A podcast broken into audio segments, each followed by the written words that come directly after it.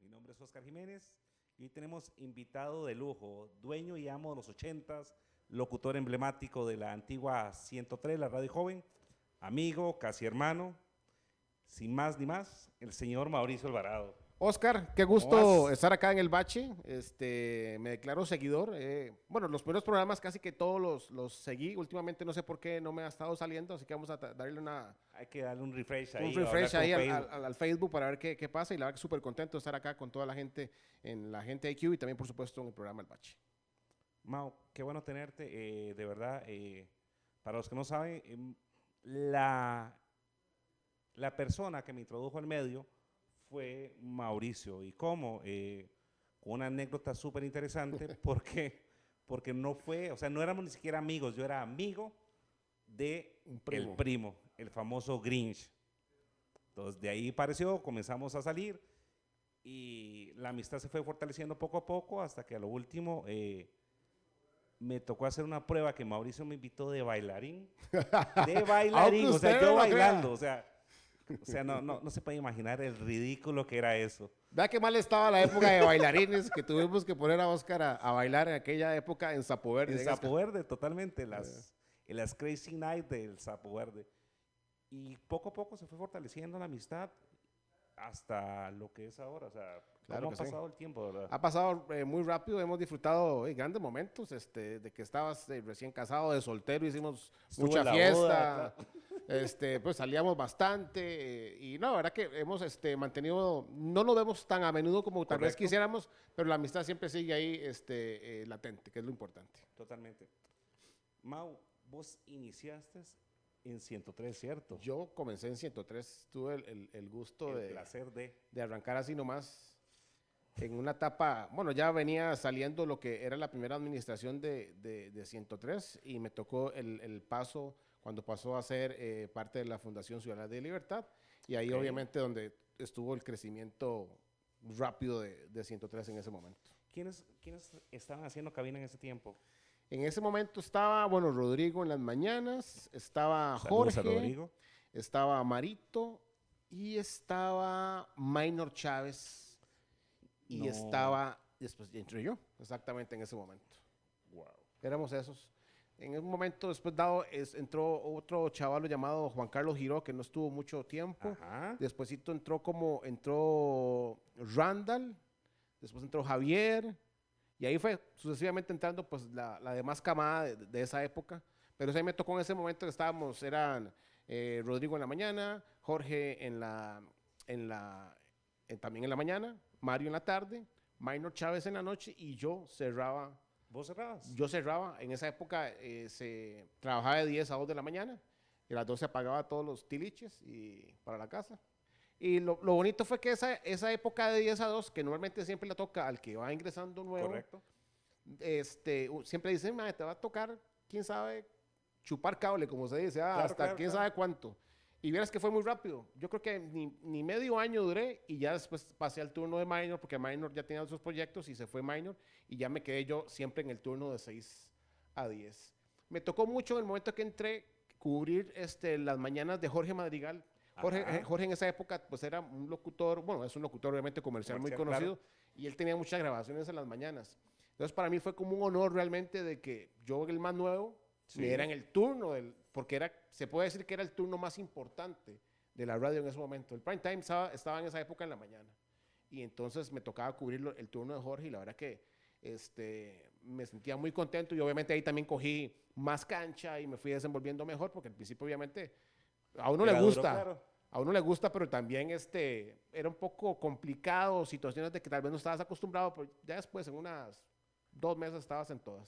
Ya la agarrabas. el- Porque antes era diferente hacer cabina a lo que es ahora, o sea... Ah, sí, era, era completamente diferente. Este, y ya todavía poníamos acetatos, música en, música en cassette, este, los comerciales estaban en cassette ahí y estaban comenzándose a ver ya los, los, este, los DVD, eh, DVDs, los CDs que teníamos, era una cajita, yo calculo que habían unos 20, si había muchos. No, apenas... Entonces imagínate que era muy poquito. ¿cuál- ¿Te acuerdas cuál fue el primer CD que te tocó poner? Ay, ya, o que vos digas, este, mae, qué ganas de poner este disco, mae. Cuando entré, Sí. a mí me tocó entrar y había un programa que se llamaba Música Instantánea a las 10 de la noche. Ajá. Música Instantánea era una pauta libre que había en, en 103 en ese momento. Entonces vos ponías Lo que quisieras. y también la idea era complacer, ¿verdad? Claro. Esa, esa era la idea. Entonces, este, en su momento, uno para dar bienvenida, pues uno buscaba una canción con una intro bastante eh, larga para poder Ajá. echarse una habla hablada. y de la época me, me me- me gustaba mucho eh, Taylor Dane. Había una pieza, I Your Shelter, que era, me, me encantaba y tenía una entrada bastante este, larga. Entonces uno aprovechaba para saludar y dar la bienvenida y después ya ahí comenzaba este, pues ya la gente llamar. La verdad que esa época, yo creo que ahora ya se perdió completamente eh, las llamadas a la radio y eso Es ya cierto, no. claro. Ya que he visitado varias, yo veo que ya el teléfono ni suena.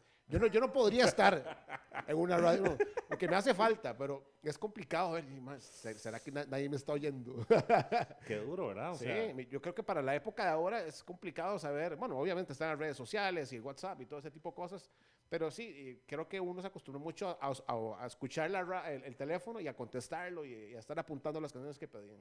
era como el test de saber qué tanto te estaban escuchando. Sí, tal vez uno, tal vez uno lo medía por, por, ese, por ese lado, pero y ahora yo creo que las redes también ayudan bastante a hacer una medición, este, tal vez no exacta, pero sí de la cantidad de gente que tal vez puede estar conectada en el rato que esté en- en la persona en cabina. ¿eh?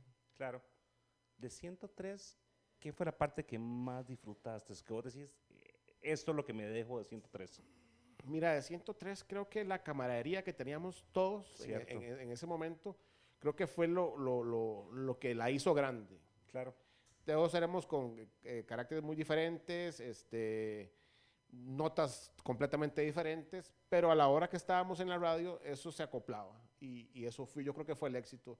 Se puede decir que mm, tal vez no hubo, hay mucha, a veces existe la envidia y ese tipo de cosas. Claro. Bueno, al menos de mi parte yo, yo nunca la tuve y yo siento que eso también se vivió entre todos, que nunca hubo envidia de, de- de ningún tipo de cosas y siempre fue muy llevadero el asunto. Y a veces sabían sus cosas, pero se hablaban y Era listo. parte de, o sea, era... Exacto, y como todo trabajo, es un trabajo y lo que pasa es que y uno lo, lo estaba haciendo en algo que uno le gustaba. Claro. Entonces uno- uno lo disfruta más, definitivamente. ¿Quién era el compañero más complicado para, para hacer cabina? Como decías, Mira, en un momento comenzaron a hacer duplas, ¿cierto? siempre el compli- yo creo que el complicado era yo.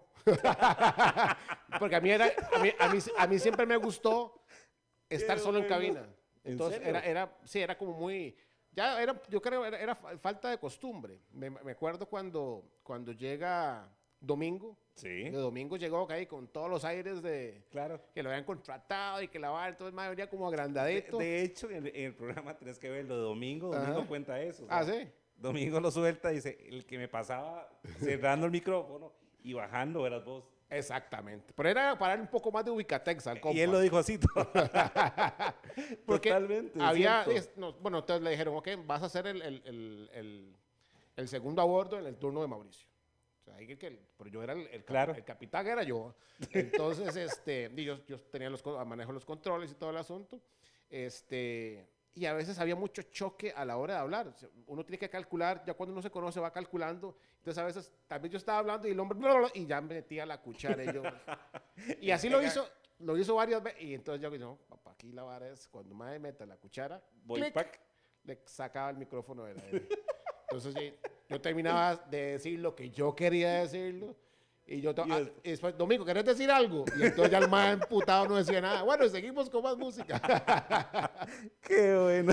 Así pasó. Después, este. Pero yo creo que fue más que todo por eso, porque eh, el hombre llega ahí con ínfulas y el asunto en su momento. Domingo lo dijo así. Sí, o sí, sí, exacto. Yo creo que eso, eso también le ayudó tal vez a ubicarse también un poco en, en- en el momento. Claro. Así, así tal cual fue como lo Y dijo. después me tocó este, en el turno, eh, me- Clemencia llegó a hacer también Es este, parte de- cierto. del, turno mío de 103.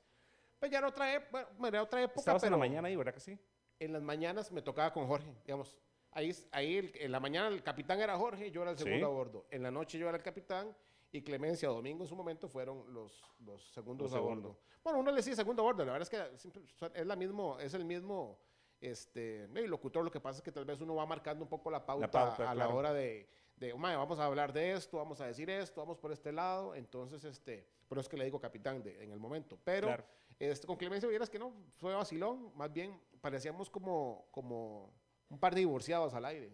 sea, pero como que discutíamos vacilón ¿En a la vez. serio? Sí, y vieras que eso... Y la- fuera de, o sea, era No, como pues, hermanillos, o sea, compas, claro, totalmente. compas, sí, super compas. Clemencia en, en una época trabajaba también en Sony Music en ese Sí, momento es cierto. y tenía un carro muy chuzo que le prestaban en Sony.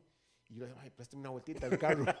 en medio, en media, en media, las cuatro horas mías de, de, Sí. de- de estar al aire, tomé, tomé las llaves. Y madre, me iba yo, que por 103 estaba antiguas, y yo iba a la casa y todo, y pasaba pinchosa, me comía y me volvía. Entonces, una vuelta de media hora, digamos. Claro. Y en esa media hora Clemencia se quedaba sola en cabina. Pero eran cosas que, este, vacilones que pasaban, o, o jugábamos dardos. Teníamos- Yo metía unos dardos ahí en cabina, jugábamos dardos, era- algo diferente, y la verdad es que la pasábamos súper bien. Esa época de Tibás creo que fue la Eso mejor. era la pecera, ¿verdad? Perdón. Esa ya fue en la pecera, correcto. Domingo llega, cuando, cuando Domingo llega estábamos en la primera casa, que estaba ya por, por, el, estadio. Y ya después pasamos a la pecera ahí, que estaba por el Mauro Fernández, por el cole. Sí, correcto. Y ya después la, la última etapa, bueno, la última etapa que yo vi fue cuando ya pasamos a los Joses, que fue bonita, pero ya comenzaba a cambiar un poco la situación, ya este, eh, pues ya venía gente nueva, ya como comenzaban a entrar. Es cierto. Ahí ya, entró ya hay un cambio, hay un cambio ahí, ahí entró en ese momento, Tony, creo. no, ya Tony había entrado estando en Tibás. Javier Chávez. No, Javier también ya había entrado estando en la primera casa. Ahí ya te estoy hablando como la segunda generación, la tercera generación de 103, que fue que ya este, Hansel, Taylor. Hansel Carballo y Taylor Cierto. que es fue- fueron cierto. como los más, este, bueno, en el momento que yo estoy, Hansel entra y casi que ya estaban a punto de contratar a, a- a Taylor en ese momento. Y yo en ese momento es que yo salgo exactamente en el año 97. Ahí yo En el estuve, 97, mae. estuve del 90 al 97 y la verdad que fueron unos años geniales. La verdad, disfrutamos mucho, mucho este, eh, hacer radio en esa época. Creo que se marcó una pauta en ese momento. Sí, claro, totalmente. Este, y la recordamos con, con- con cariño. Eh, hay gente que sí no logra como que salir del, del De recuerdo. No voy a decir nombres, Al buen pero- entendedor. pero es bonito. De ahora probablemente nos reunimos ahora en diciembre. Siempre tratamos de vernos una, una vez en diciembre para compartir y tomarnos unos traguitos y comernos una comidita ahí. y este, Es que creo que esa parte eh, mucha gente no lo conocía, pero ustedes eran muy unidos y generalmente se veía los fines de semana, o sea, era como una hermandad realmente, o sea, Bueno, sí, cuando salíamos, salíamos juntos. o sea, bueno, había, había sus grupos. también. Claro. Había unos más tranquilos, este, digamos, Randall siempre fue un poco más tranquilo. Sí. Este, Rodrigo, pues no era mucho de salir, y más bien se dormía en una, en una silla. Cuando Rodrigo salía, y Rodrigo se dormía en una silla. mae. no, en serio? Exactamente. Este, lo, y, y otros que sí salíamos más a menudo, que éramos más eh, tal vez fiesterillos en su momento en los noventas. Este, pues sí nos poníamos de acuerdo y nos Claro. veíamos y salíamos y disfrutábamos.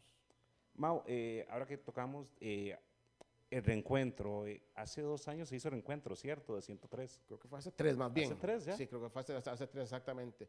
Miras que sí, se planeó, duramos bastante tiempo planeándolo porque era complicado por horarios y que todos coordinaran. Y la verdad que al final sí logramos que, que, que todos estuviéramos. Este, bueno, la gran mayoría solo faltó uno, pero eso es, es cosa. Es parte de, es- claro. es es pa- punto y aparte, como dicen. Pero la verdad que la pasamos súper bien. La vibra que se vivió ese día en, en- en la cabina fue lo mismo que sentíamos en la época de los noventas cuando estábamos juntos. La verdad que la pasamos genial. Eh, queda uno como con... Con esa gana. Y, mucha, Sí. y, el- y el público quedó también. Sí, el Con público... esa sí, gana. sí, sí, la verdad que yo creo que más adelante yo creo que po- podría planearse una reunión otra vez. Yo creo que eso es, es algo bueno el, el- el recordar Claro. y a la gente le gusta. Yo creo que hay que darle un poquito de vez en cuando como para que la gente recuerde cómo era el ride.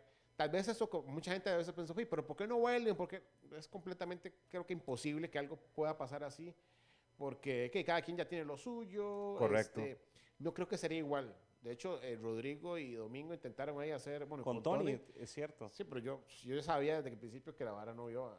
Es que creo ¿Por qué que, no? ¿Por qué no es? creo que el horario era complicado. Sí, no, y hacer un morning show de la época de los 90 a volverlo a hacer, no, ya no va a causar la misma gracia. Totalmente. Tendría que darle, podrían haberlo hecho otro, en otro tipo de formato, no, ya no voy a tocar el domingo la corneta y esa o no sé si la, la habrá tocado, porque yo nunca, nunca escuché el programa, pero si tocó la corneta, error garrafal, porque no, no, ya no, ya no es la época, Claro. ya no es esa época. Habría que darle otra, otra temática al programa y no, no sé qué, al final, pues yo creo que ya, obviamente ya no está el programa, duró su tiempo, pero es difícil porque que se vuelva a, a- a dar un- una... Pues mucha gente, ¿por qué no se queda en, esa, en, esa- en otra, en otra frecuencia? Y Claro, hacen- totalmente. Yo te digo que no es mala la idea en, en asunto de pensar en una- una- algo de clásicos de los noventas, que de hecho no hay una emisora que se No, no dedique a hay. eso. Y de hecho, eso lo que tiene que venir. Yo sé que pronto al- alguien se le va a prender el bombillo y que me llame, por favor. y que me con- que me contrate. Totalmente. este, porque es- es- esa música, este, eh, ya, ya, sea como sea, ya tiene su tiempo. Sí, correcto. Mira, es que a mí, Pacho, con, lo- con los 80 me, me, me pasa, me pasó algo vacilón de hace mucho tiempo atrás. No, hombre, que los 80 ya van a morir, usted por qué. Y han pasado De, de hecho, ¿sabes, años de años y todavía Y sigue todavía. Sí. ¿sabes qué me llama? la- El quien tenía el programa de los 80s, en 103 era Jorge, ¿cierto? No, yo tenía, el yo, se llamaba 80s and Plus. Cierto, A razón, mí, perdón. a mí era que me tocaba hacer el programa este, de, de 80s and Plus. De ahí nace el 80s y más después. Yo lo, lo- lo pasé al, Ah. al Spanish, porque ahí estaba en inglés. Entonces ahí, ahí donde nace realmente 80s y más, nace en 103. Yo pienso que era una, también una buena salida para el programador y, y también para uno, para uno que le gustaba la música, porque ya conforme iban pasando los años y la música de los 80s ya no iba, ya no iba ligada con la música nueva que estaba saliendo. Correcto, totalmente. Entonces ya, ya la iban desechando poco a poco. Pero había que dejar un poquito porque realmente no había pasado tanto, la, la, la década estaba recién pasada. es cierto. Y entonces ahí fue donde nace la idea de, yo le digo a Heredia, de que de sería, que Heredia, que era el programador de la radio, eh, que sería bueno, man, entonces ya que está sacando, pues montamos un programa para la gente pues que sí le gusta los 80. Y man, hagámoslo. Y entonces ahí quedó, ahí nació el Ladies and Plus, que después yo creo que... ¿Qué días pasaba eso, Mao? eso eran los. Híjole, creo que eran los sábados. Espérense para recordar. Ya no me acuerdo. Creo que eran los sábados en la noche, si no me equivoco. Ya hace tanto tiempo que no me acuerdo. Claro, ¿cuánto? ¿30 años ya? ¿Ah? Casi 30 años o 20, ¿verdad? Sí, bueno, yo 28 años. Yo tengo 28 años de haber, de haber comenzado y comencé en 103. Sí, casi 30 años, imagínate de todo lo que ha pasado.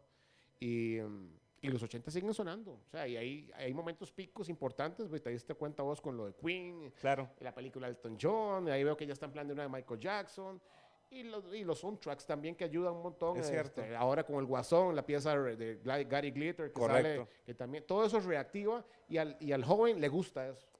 Porque al joven se lo... Al joven se lo, se lo dosifican en películas y en... No es como tanto como, como, como se hacía en la, en la vieja escuela de que, que había que pagar para que sonara la música y ese tipo de cosas. que- correcto. Que, pasó, ¿te acordás? ¿Te acordás? ¿Te acordás cuando pasabas el cheque? ¿Cuál cheque? No. Es, es un buen tema del programa. Un día Eh. tienes que hacerlo, güey. Vamos a ver quién. No, no, estaría muy interesante y vamos a ver quién se atreve a hablar porque es un tabú. O sea, porque sí existió, sí hubo, ¿Y cuánto hay? Toda- tiene que haber. O sea, lo Sí, que pasa sí. es que se transformó. O sea, eh, sin que suene feo, se legalizó. ¿Por qué? Porque ahora es un convenio, Sí, Ahora se llama convenio, sí, sí. totalmente. Pero e- ese es un buen, es un buen tópico para el programa. Sí, y, y hay que presentar gente que realmente sepa del asunto.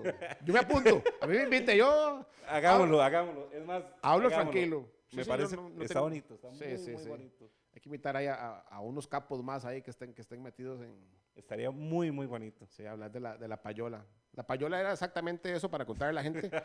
es las casas disqueras pagaban al programador para programar cierta música. En algunos casos el programador, había otros que se iban a los locutores, era de todo. Hubieron locutores en los noventas que al- al- este, alfombraban y decoraban la casa con, refrigeradoras. De... A mí me tocó la época ya todavía, ya cuando la, la industria venía bajando y a mí me tocaba payolear con discos. Ah, sí. Sí, Manuel Peña, que nos ve. Manuel Peña, eh, después de Sonia Jones, que hubo mucho presupuesto en ese momento, Manuel bajó absolutamente todos los presupuestos y él decía, a ver, macho, si quiero, si, si quiero contratar eh, promotores, los tengo ustedes. Si no, lo que hago, macho, es agarro, compro equipos de sonido, los mando como mensajero y se acabó. Sí, pues sí. Si los tengo, los tengo ustedes. Y era cierto, o sea, ¿por qué? Porque eh, uno se fue haciendo no mañoso, sino iba buscando estrategias de cómo eh, poner la música a sonar Exacto. sin necesidad de hacer convenios. O sea, Sí, estrategias de que regalemos tal y la y Exactamente, que la- sí, sí. Entonces regalabas un equipo de sonido con 50 CDs y todo. correcto. Y eh. comenzaron los convenios, se viene toda la parte de, de que las disqueras comiencen a tener una relación más cercana con marcas como Samsung, como Aiwa, entonces hacían cambios eh, y servía también para promocionar. De hecho, Sony Ericsson, el, el, el primer disco precargado que salió acá fue el de Juanes.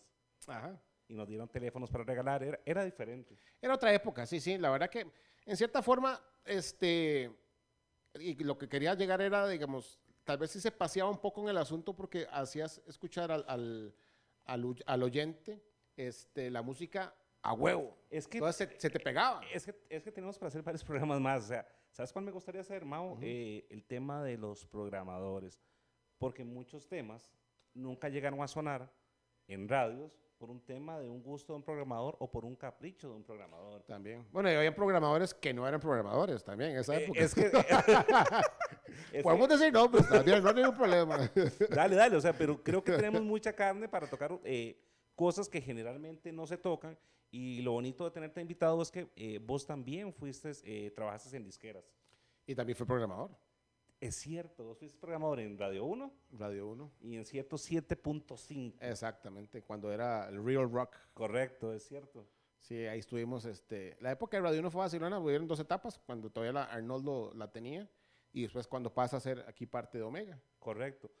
Devolvamos, en el 97 te vas de 103.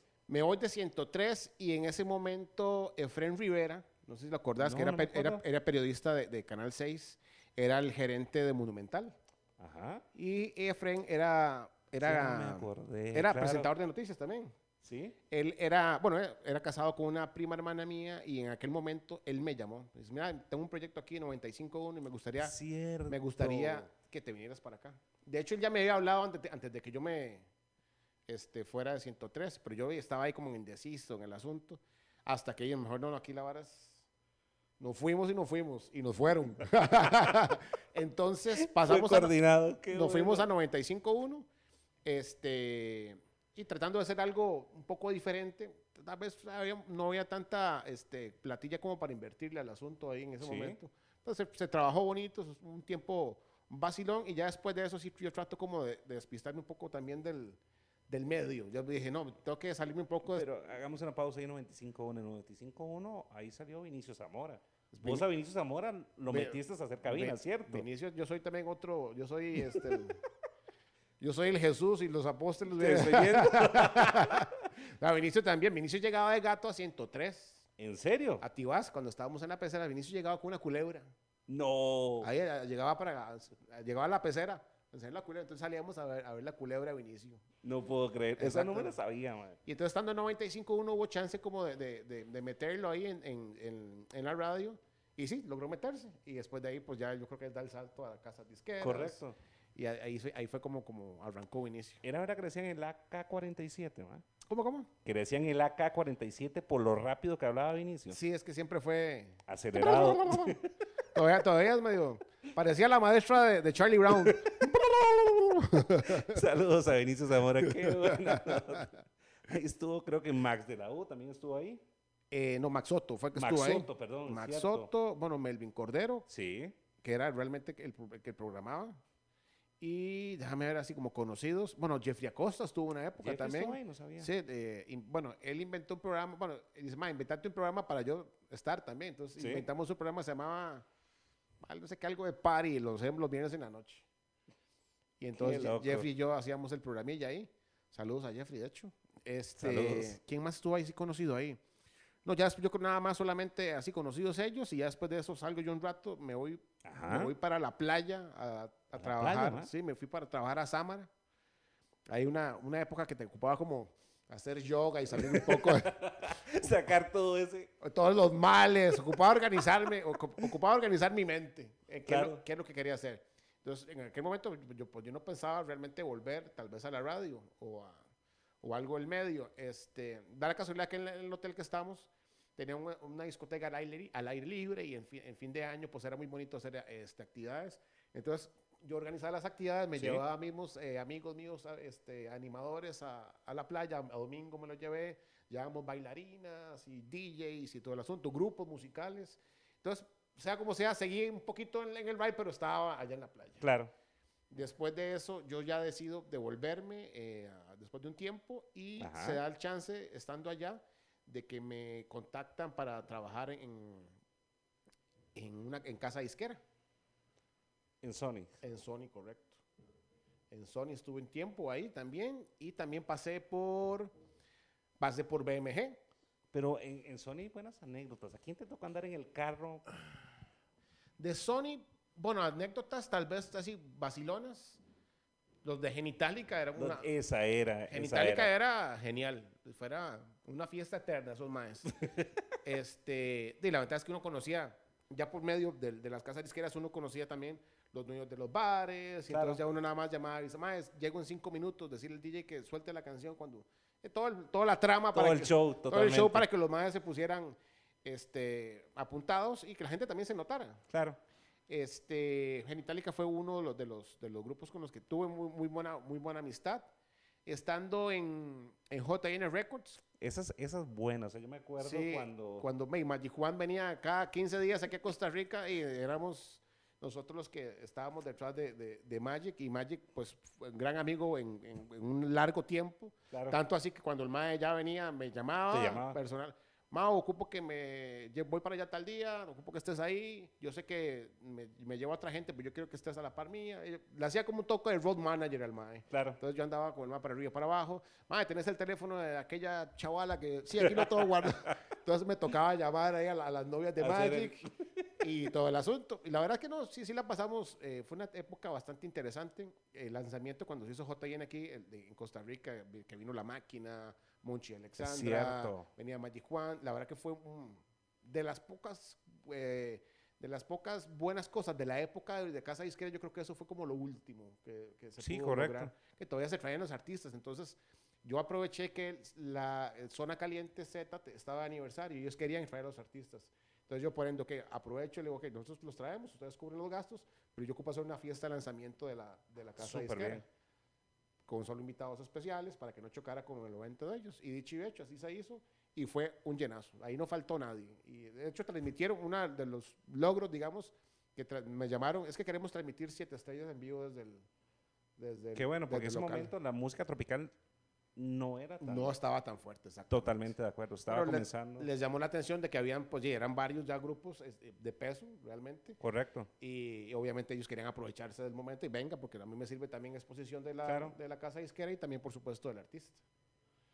Son, son épocas bonitas también de De casa hecho, yo me acuerdo cuando vos andabas el disco de Meneando la Pera, que vos me dices, ma, esto es un éxito.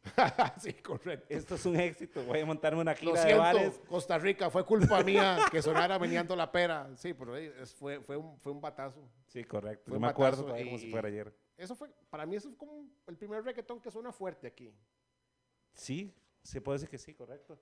Porque realmente es como... Meneando. Meneando la la pera. Tanto así vieras que, que, que Magic y yo tenemos muy buena amistad que lo contratan para Palmares. Sí, Y entonces él hace una- reunión antes de salir de, a, a- a Tarima, la hace en, en el, este, En en el- backstage. en el- no, no, en, el- en la micro, donde veníamos. Venga, no sé qué. Se va montando la que manejaba, la que era la dueña aquí de la marca del asunto. No, no, no. Usted no, que suba Mauricio. y entonces imagínate el, claro, y entonces ahí el mae, ok, vamos a cantar esta, y esta, y esta, y esta. Mau, ¿qué te parece? Le digo, Magic, yo creo que deberías de cantar esta de última, más bien. Ok, se hace como dijo Mauricio. Y fue un batazo. qué bueno. Igual pasó cuando salen de, de- de- de- Tarima, todos otra vez muy contentos porque la energía fue, yo creo que fue los últimos conciertos buenos en Palmares, el, el de Magic Juan, que todavía estaba pues bi- bien pegado, y el mae agradeció delante de todos que Tu yo, trabajo. exactamente. Sí, Entonces, esa parte es bonita, esa parte. esa hora es chido cuando el artista Claro. realmente te lo reconoce. Totalmente de acuerdo. Eso es chido. Hay otros artistas que siempre fueron un dolor de Sí, hay de- jupa. hay- Hay de decir- todo. sí, hay de todo. Por decirte, una me tocó. O sea, ¿quién fue el más complicado que te tocó trabajar? ma? Miras que tal vez, que, y ahora ya me, me lo topé, pues ya ha venido varias veces y el maestro está en otro ride ahora. Alan, el de Magneto. No, ¿en serio? La primera vez que viene, ya después de Magneto, que Sí. lanza su álbum, viene y venía alzado. Mozotísimo. Sí, mozotísimo. Y, Claro. y tenía, tenía, tenía que hacerlo porque él era el que realmente cantaba casi todas las canciones de Magneto. Había una bronca con eh, Toño Berume en ese Ajá, momento. eh, porque él, él siguió con la marca Magneto. Correcto, es cierto. Y, y metió otros carajillos. Sí. Y entonces venían a una presentación aquí Cierto, es para cierto, una es cierto. cadena mayor. Correcto. Que fue M5, pasó de Magneto a M5. Correcto. Entonces correcto. estaba M5 y estaba Alan. Sí. Y pero Alan venía con el álbum nuevo y a huevo tenía que cantar también algo de Magneto. Entonces la vara era, puta, si salen M5 primero, eh, le va a quemar a Alan las piezas. Por al final de cuentas, ve Alan, tranquilo. Aquí la gente reconoce la voz suya y la gente es por usted, por M5. Claro. no. Y entonces, en ese momento, tal vez el maestro estaba como muy... Tal vez fue, fue por el Estaba era la situación, creo. Tal vez era el momento que estaba pasando. Correcto. Tal vez era el momento que estaba pasando. Este, mm, creo que otros artistas, este, Ricardo Arjona, me parece siempre fue una persona humilde cuando venía a Costa Rica, alto, y siempre fue- lo, lo, lo traté y me trató muy bien cuando lo, lo traía Tito Oces. Tito me acuerdo- Saludos a Tito, claro. Tito me acuerdo la primera vez que lo trajo y el, el- el- el- Tito es o era súper amigo de Arjona, o sea, súper, súper, súper amigo. eh, Tito me lo presenta. Sí. Él, él es tu promotor y es el mejor promotor que hay aquí. Bueno, esa era la hablada que tenía. Pero, y, ah, buena nota. y, pues, Arjona sonaba solo realmente. Arjona pegaba. ¿Cuál fue ese disco, Mao? ¿Te acuerdas? Híjole, no, no me acuerdo cuál era. No, voy a batear. Dejémoslo ahí. Era uno, uno, uno de Sin los. daños a terceros, creo que era ese. Sí, Porque por- después yo creo que Galería Caribe, creo. pues ya con galería, ya el mae, yo creo que ya, ya había dejado casa disquera. ¿Me parece? o No, lo dejó con. Creo que sacó discos más y después dejó casa, Sí. dejó la casa disquera. La, la época de artistas es bonito. Es divertido, sí, o sea, es divertido. Sí, sí, es como para quemar una etapa de. Esa- ya, obviamente ya no se vive como, como antes, que la, la- la promoción que se hacía de casas disqueras que venían artistas y eso, ya no, ya no, ya no existe. Pero en el momento que, que existió, se aprovechó y se vaciló un montón. Claro. Mucha- había mucha fiesta, en esa época era muy, Aparte. era, era, muy fiestero el asunto. o sea, Aparte, ¿te gustaba la fiesta? Nos gustaba la fiesta. o sea, creo que sí, era, sí, era- era las era- dos cosas. Era el momento, era la edad. Y aparte, uno disfrutaba eso. Exactamente. Era, era una buena época. Recuerdo cuando una eh, este, Sony Music hacía este, unos lanzamientos y venían todos los, este, eh, de- los, los- promotores de- y los de- de, todos los países. Sí, correcto. y nos llevan ahí y presentamos, bueno, aquí tenemos y vamos a presentar a Elvis Crespo. Y yo, Elvis Crespo. ¿Cómo es? ¿Quién se va a llamar Elvis Crespo, man? Yo, más vara no va a pegar con solo el nombre. Y andaba el pelo lacio. Man, yo, man. Y, man, y de eso le veo, le veo el tarro yo al mayo, el hombre, man. Y no, me, me equivoqué. Elvis Crespo ahí, el- Elvis Crespo ahí pegó suavemente y fue un hit, Sí, fue un batazo. totalmente. Man ahí la pegó. Ahí a veces no hay que dejarse llevar por la apariencia ni por el nombre. Eso, le- Eso es cierto. eso hay que, hay Es que apuntarlo. Totalmente, es cierto. Mano, también estuviste en BMG, ¿cierto? BMG me tocó, sí, BMG y este, ahí estuve con el famoso César. Este, Con César Ah, bueno, Zumbado. con César estuve con, con, ¿Con Estela? Estela y estuve con María Estela Costa. Y con Fao, creo que también estuviste, con Fabricio. Fabricio, que estaba ahí en ventas también. De hecho, un día estuve reuní con Fabricio. Qué vacilón. Ah, y todavía estaba Oscar en ese momento. Oscar, el vendedor. ¿Sí? Sí, claro. Muy buena gente, Oscar. Sí. Y sabía de música, sí, Oscar. sí, sí. Carolyn, eh, también que era de mercadeo, también estaba ahí. Después ya... Anita, creo. Sí, Anit, ya llegaron, iban llegando, llegó José Porras también. Sí. Ya anteriormente había estado Rigulate. Es cierto, totalmente. Entonces ahí, pues, la verdad que se, se- ya era como la, la- la última cola ahí, lo que podían hacer las casas disqueras acá, como en forma. Hicimos, digamos, me tocó promocionar Garbage, este, Natalie Imbruglia. Pobrecito. Sí, no, me, No te era- tocó nada. Sí, no, no, pues, era, era, era, era, era un buen ride. Bueno, el mismo, el mismo este, NSYNC me tocó promocionarlo. Eh, había, había, tenía buenos grupos. Sí, tenía buen material. Sí, no O sea, era un solo- montón, pero sí había. No, y aparte también estaba la parte de Ariola, que era toda la parte fuerte a nivel de México. Correcto. Juan Gabriel, o sea, había mucho, José José, o sea, toda esa parte era de- Exacto. Eso le, le tocó más a, a las estelas, ver la a parte, las estelas. La parte, la parte en español. A mí me tocó más la parte en inglés. es que antes eh, las casas disqueras trabajaba una cantidad de gente que era impresionante. Había promotor para la música en inglés, que era el anglo, Ujú. música latina, a veces Sí. se debían dos. Había promotor para prensa, para televisión, había promotor de bares. O sea, era, había- era había una todo. industria fuerte, o sea, muy, muy fuerte. Y hubo un momento que al promotor le tocaba hacer todo, ir a los bares también, a pesar de ir a las radios. Eh, En eso quedó. A, lo último era llevando la prensa, llevando la Sí, televisión. era todo. todo correcto. Pero era una época de, de recordar y qué bueno que nos tocó vivirla porque la verdad que- Totalmente. Porque fue muy, muy divertida. Sí, realmente fue muy, muy divertido. Las fiestas que se hacían en las casas disqueras siempre fueron, botaban la casa por la ventana. Yo me acuerdo cuando Universal hacía las fiestas, las- a mí no me tocó eso, pero, No. o sea, sí eran buenas fiestas. era muy buena. Sony Music hizo unas fiestas increíbles, las hacía siempre en diciembre. Aparte, las, las fiestas de la industria. Yo me acuerdo que era un lanzamiento de Alejandro Fernández. Nunca me tocó, pero lo escuché ir a un lanzamiento de Alejandro Fernández en México. Ah, o de súper. Vicente. Era, Genial. era una cosa de verdad impresionante. A eso ya más, bueno, a, a- a los programadores sí los mandaba mucho Claro, a, a conciertos totalmente. en esa época. Yo sí, ya me saqué el clavo ya un poco ya de viejo a, a ir a conciertos y la verdad que sí le he sacado el gusto. Le ha sacado millaje. Sí, le he sacado millaje el asunto. Y ayer estaba hablando con, con Chicho, de que Sí. estamos viendo un video de Saludos a Chicho, por cierto. John Fogerty. claro, es- esto también es por un, por un gusto musical del, del dueño de la agencia, don Alberto Anchía, que le- Ajá. siempre le fascinó este, los Creedence y obviamente John Fogerty. Entonces me tocó ver cinco veces a John Fogerty. No. Pero- ya te sabías el repertorio. Claro, yo me todo, sabía todo el toque. Además, yo lo vi envejeciendo al mae cada año que íbamos. Pero vieras que sí fue, fue muy, muy. Le ha sacado provecho. Madonna, Tina Turner, Phil Collins. Este, está- estuvimos en el Desert Trip, donde estuvo Rolling Stones, Paul McCartney, The Who, Bob Dylan. Entonces, la verdad que sí. hemos- YouTube, o sea, sí has hecho una buena gira de Sí, conciertos. YouTube también. Sí, la verdad es que sí, sí le, hemos, le hemos sacado el juguillo al, al- Yo creo que el que le gusta la música tiene que darse el, el chance de, de, de De ir- vivir esas exper- experiencias, claro. de ir, este, bueno, sí me tocó como programador de Radio 1 que me mandaron, ¿A cuál, no? me mandaron cuando Santana saca el Supernatural, Ajá. Cuando me entregan a mí el disco, yo fui el único que creí en, en- en Smooth. ¿En serio? Entonces fui el primero que la puse y después vino la colada de la gente con la, venía detrás poniéndola. Entonces me llamó eh, César en ese momento, César Zumbado, que era el, Sí. el chief, y me, y me llamó al- a la, aquí, a la, a la- bueno, a la cabina de Radio 1 en ese momento. Mira, ¿cómo está con su pasaporte? Ma, Alice, la otra semana vas a ver a Santana, con todo pago. Primera fila ahí en, en el Foro Sol. Y la verdad que fue bueno.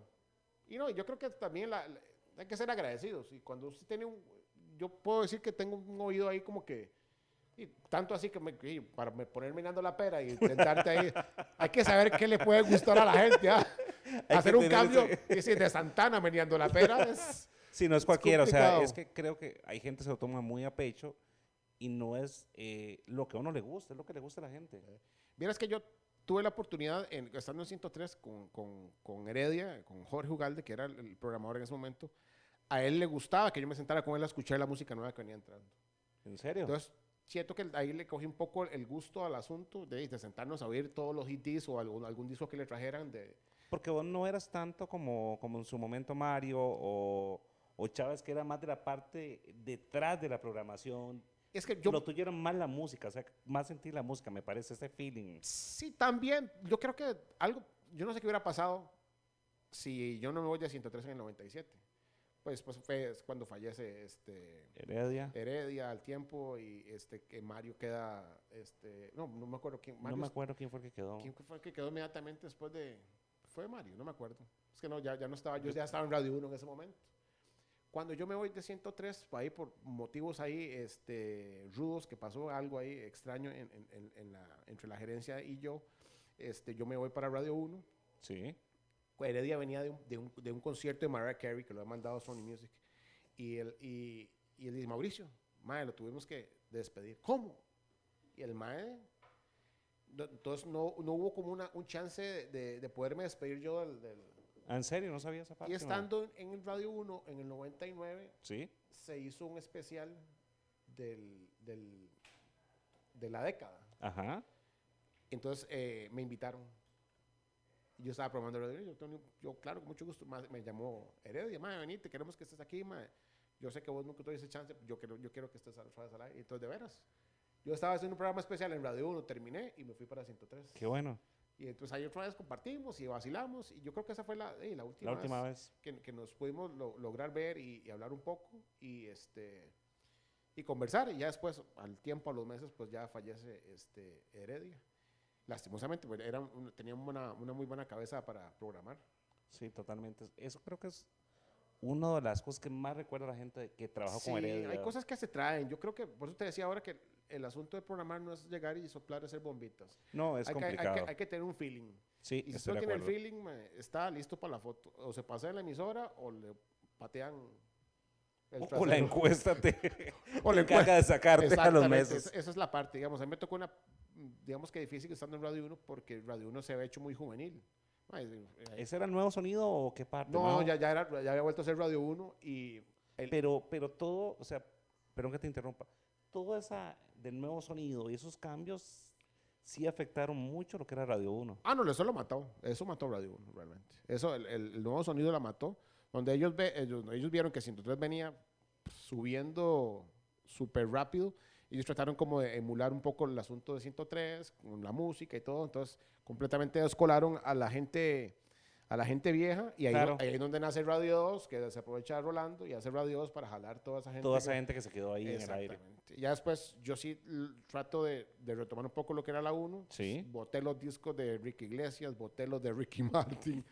no, más literal. E- eso sí, eso lo tocó este eh, Eso Vivian Kid. y eso, o sea, fue, eso fue culpa de Pamplón, de, de Alejandro Sevilla. Eso fue Alejandro Sevilla. Alejandro Sevilla lloraba escuchando Enrique Iglesias en No cabina. te Ese creo. era- Saludos a Pamplón. Hay que traer a Pamplón Mae, para sí. ver esa parte.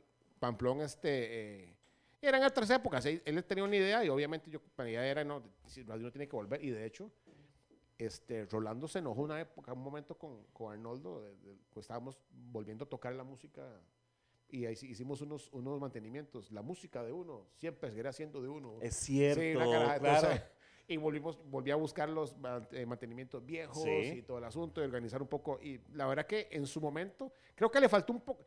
Le, Le faltó, faltó tiempo, creo. Vieras que sí le faltó. lo- eh, ahí lo que pasó fue que ya pasó La transición. la transición que pasó a Omega y todo el asunto. Y ya Omega pues venía con otro proyecto, una idea en la cabeza. Entonces, era, ellos ya le tenían, apuntado a eso. Pero yo creo que en, en- en ese momento, si lo hubieran dejado seguir, Radio 1 sería ahorita la best FM que está al aire.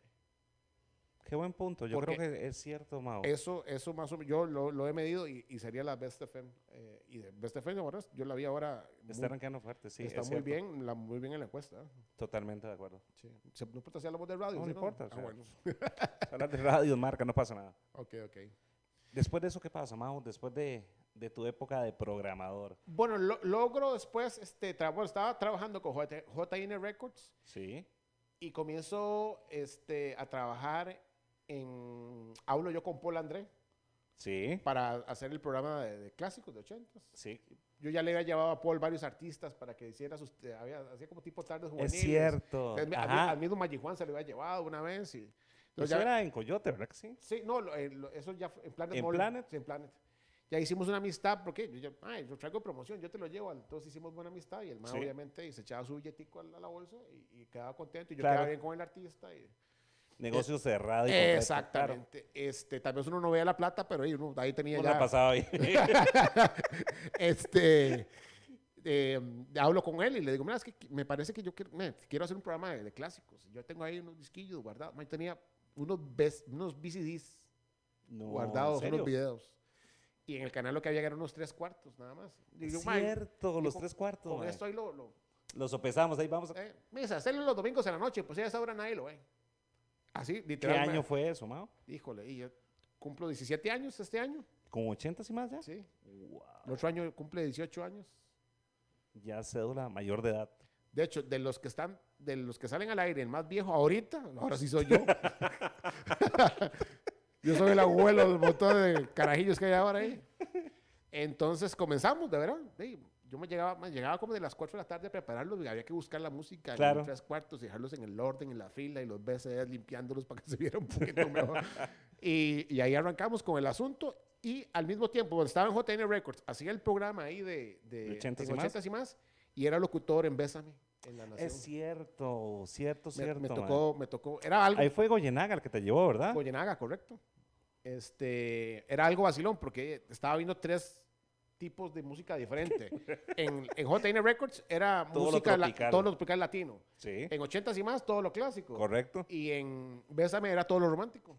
Entonces imagínate el... No, yo creo que fue... No me puedo imaginar. De hecho, sí me acuerdo escucharte hacer cabina en beso. Sí. Sí, no, era, era vacilón, era diferente. Creo Claro. que una buena época como para salirse un poco, y obviamente tenías que salirte un poco de lo que ya estabas acostumbrado. Y, y era también música agradable. Bonita, claro. Sí, sí, sí, sí. Sí. Más matiz, más tranquila. Y me acuerdo muy, muy, muy, bien. En un momento, eh, ahí en La Nación hacen, tienen que hacer un, recor- un recorte personal y Bésame anteriormente había estado muy mal. Hacen un recorte personal y salimos varios. Y, Y, sube la y sale, encuesta. sale la encuesta Es cierto. la semana siguiente y las emisoras arriba. Yo, qué gente más tonta. Por eso, sale por eso pico, va- vale que ahora ya, la ya no tienen las emisoras de la nación, entonces podemos hablar. Es que hay gente que se mete en cosas que no saben. Estoy de acuerdo. O sea, Entonces, yo creo que el problema nace ahí. O sea, si usted quiere eh, montarse, pues contrate gente que realmente conozca el asunto y conozca el medio. Eh, así ha pasado ahorita con muchas este, radios, Porque- ahorita que las maneja gente extranjera, que no saben cómo es el medio, que ellos vienen con un formato que es de otro país, que quieren adaptarlo aquí y no y es no va a así. funcionar. Porque Costa Rica es un mercado Exacto. raro, o sea, no es un mercado, o sea, no puedes traer lo que funciona en Guatemala y meterlo acá. Porque, Exacto. o en así, México, así o pasaba sea- con la música, acordate. sí, estoy de acuerdo. Aquí, aquí llega este disco que en México es un batazo. Y aquí- es por- cierto. por aquí y- no. No, correcto. Aquí pasaba. Ok. Así pasaba el asunto, más o menos. Mau, estás durísimo con todo el tema de actividades y fiestas con ochentas y más. ¿De dónde sale esa idea y, y cómo has logrado conectar con la gente para, para revivir esas épocas de... Mira, hace, bueno, yo siempre he metido mucho en el asunto de, de los eventos, pero ahora sí me he metido un poco más en forma. Este, me dedico mucho más a los eventos, Sí. tanto privados como lo- los, los públicos. Veníamos tanteando hace unos años atrás, tal vez unos 4 o 5 años, de hacer actividades cada cierto Ujú. tiempo. Este, y la- obviamente publica primero el programa. Todas las redes también digo, no estaban como muy fuertes. Es, no, tal vez ya, ya estaban comenzando Estaban a comenzando a moverse. despegar, estaban a claro. despegar. Pero todavía no, no, no, No era, lo, era que lo que es hoy. lo que es hoy. Y, y en algunos nos iba bien, en otros no nos iba tan bien. Este, hasta que ya logramos como hacer un nicho de gente que ya estaba eh, dándole vuelta al asunto y ya comenzaban a regar la bola. Entonces yo dije, no, aquí hay que cambiar el asunto y hay que buscar un lugar más grande para hacerlo, porque ya Sí. se nos está quedando pequeño. Estábamos haciendo en un lugar en Zapote. Y exactamente hace tres años me voy yo a hablar con la gente de Vértigo. En Vértigo. Ajá. Y mira, es que tengo esta idea así, no sé qué, no sé cuánto.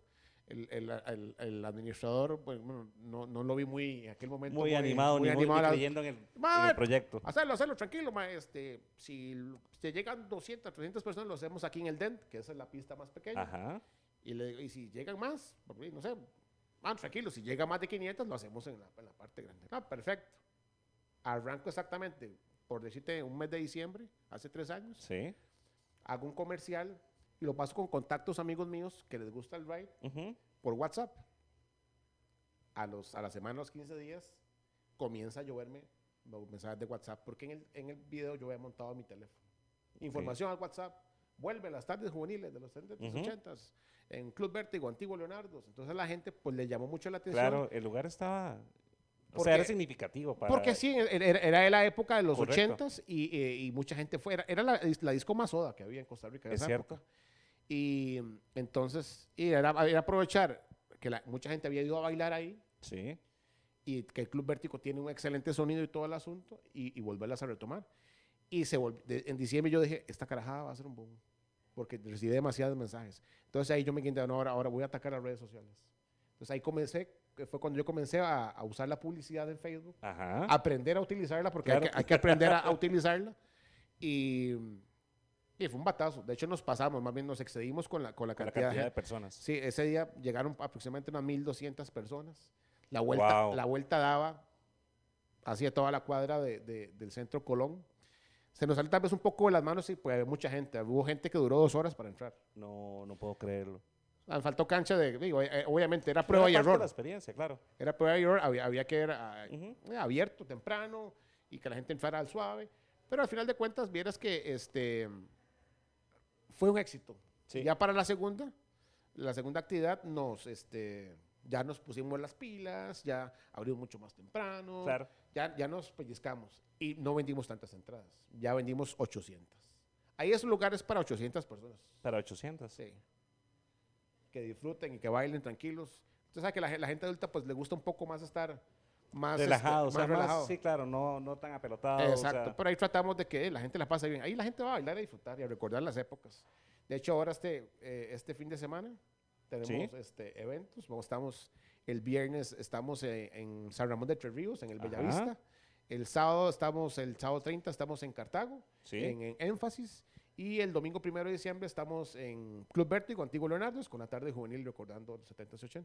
Súper bien. Y el 7 de diciembre, sábado siguiente, estamos en Sí. Alajuela, en el, este, ¿cómo se llama? Ya se me olvidó, el, ¿A dónde? en la Ruta del Sol, se llama el lugar. Es un balneario. Entonces ahí vamos a estar. Y el 14 de diciembre Dale, dale, dale. estamos en Frailes de Desamparados, en el Artus Sport Bar allá, que es, eso se llama La Montaña. En la genial. montaña. De hecho, pienso quedarme a dormir allá porque devolverse es, es larguito. Y vamos a estar allá en, la- en- en un, en un local de un amigo mío que, que está muy bonito allá en esa zona. Hay que ir. Ya saben, invitados, toda la agenda de 80 y más. Lastimosamente, Mao nos ganó el tiempo. Creo que se quedaron muchos temas, pero Sí, claro, Eh, un montón ahí. qué bueno eh, poder hablar, eh, revivir toda esa época y, y entre amigos. O sea, creo que la mística de eso es pasarla bien, una, una tertulia entre Exacto. amigos. Exacto. De verdad, gracias. Voy a aprovechar para la gente, para invitarlos para que ingresen, para que vean la parte de los Dale, eventos dale. en la página 80 y más, como Varado en Facebook. Ahí siempre estamos este, pues, anunciando y adelantándonos con los conciertos que vienen De importantes. hecho, Kiss salió primero por la tuya. Exacto. Kiss, exactamente. Guns N' Roses también va a venir. Entonces hay un montón de... Van a ir Guns, esa no Sí, sabía. viene otra vez para el 2020. Y, y hay un par de bombas que se van a soltar, creo que antes de que acabe el año van a haber dos bombas. Ajá, Y son más grandes que Guns N' Roses y que Kiss. ¿En serio? Entonces, ah, O sea, prepárense. preparados. Exactamente. O sea, viene un año, Va a, estar rock- va a estar rockero y va a estar muy bueno. o sea, lista en plata. Exactamente. Preparen a, vender órganos. A vender órganos. O sea, vienen buenos, buenos, Sí, buenos vienen, vienen buenos chivos. Ya saben, señores, el 2020 con la billetera o la tarjeta en mano. Señores, nos ganó el tiempo, eh, lamentablemente. Mao, gracias. Gracias, Oscar. Gente, de, perdón, gente de IQ, del Bache, gracias por acompañarnos. Nos vemos la próxima semana. Es súper importante también antes de irnos, eh, los programas están en el canal de YouTube y también ya están disponibles en podcast. Así que todos los programas estamos en podcast y en el canal de YouTube. Nos vemos y que la pasen Tuanis. Chao. Chao.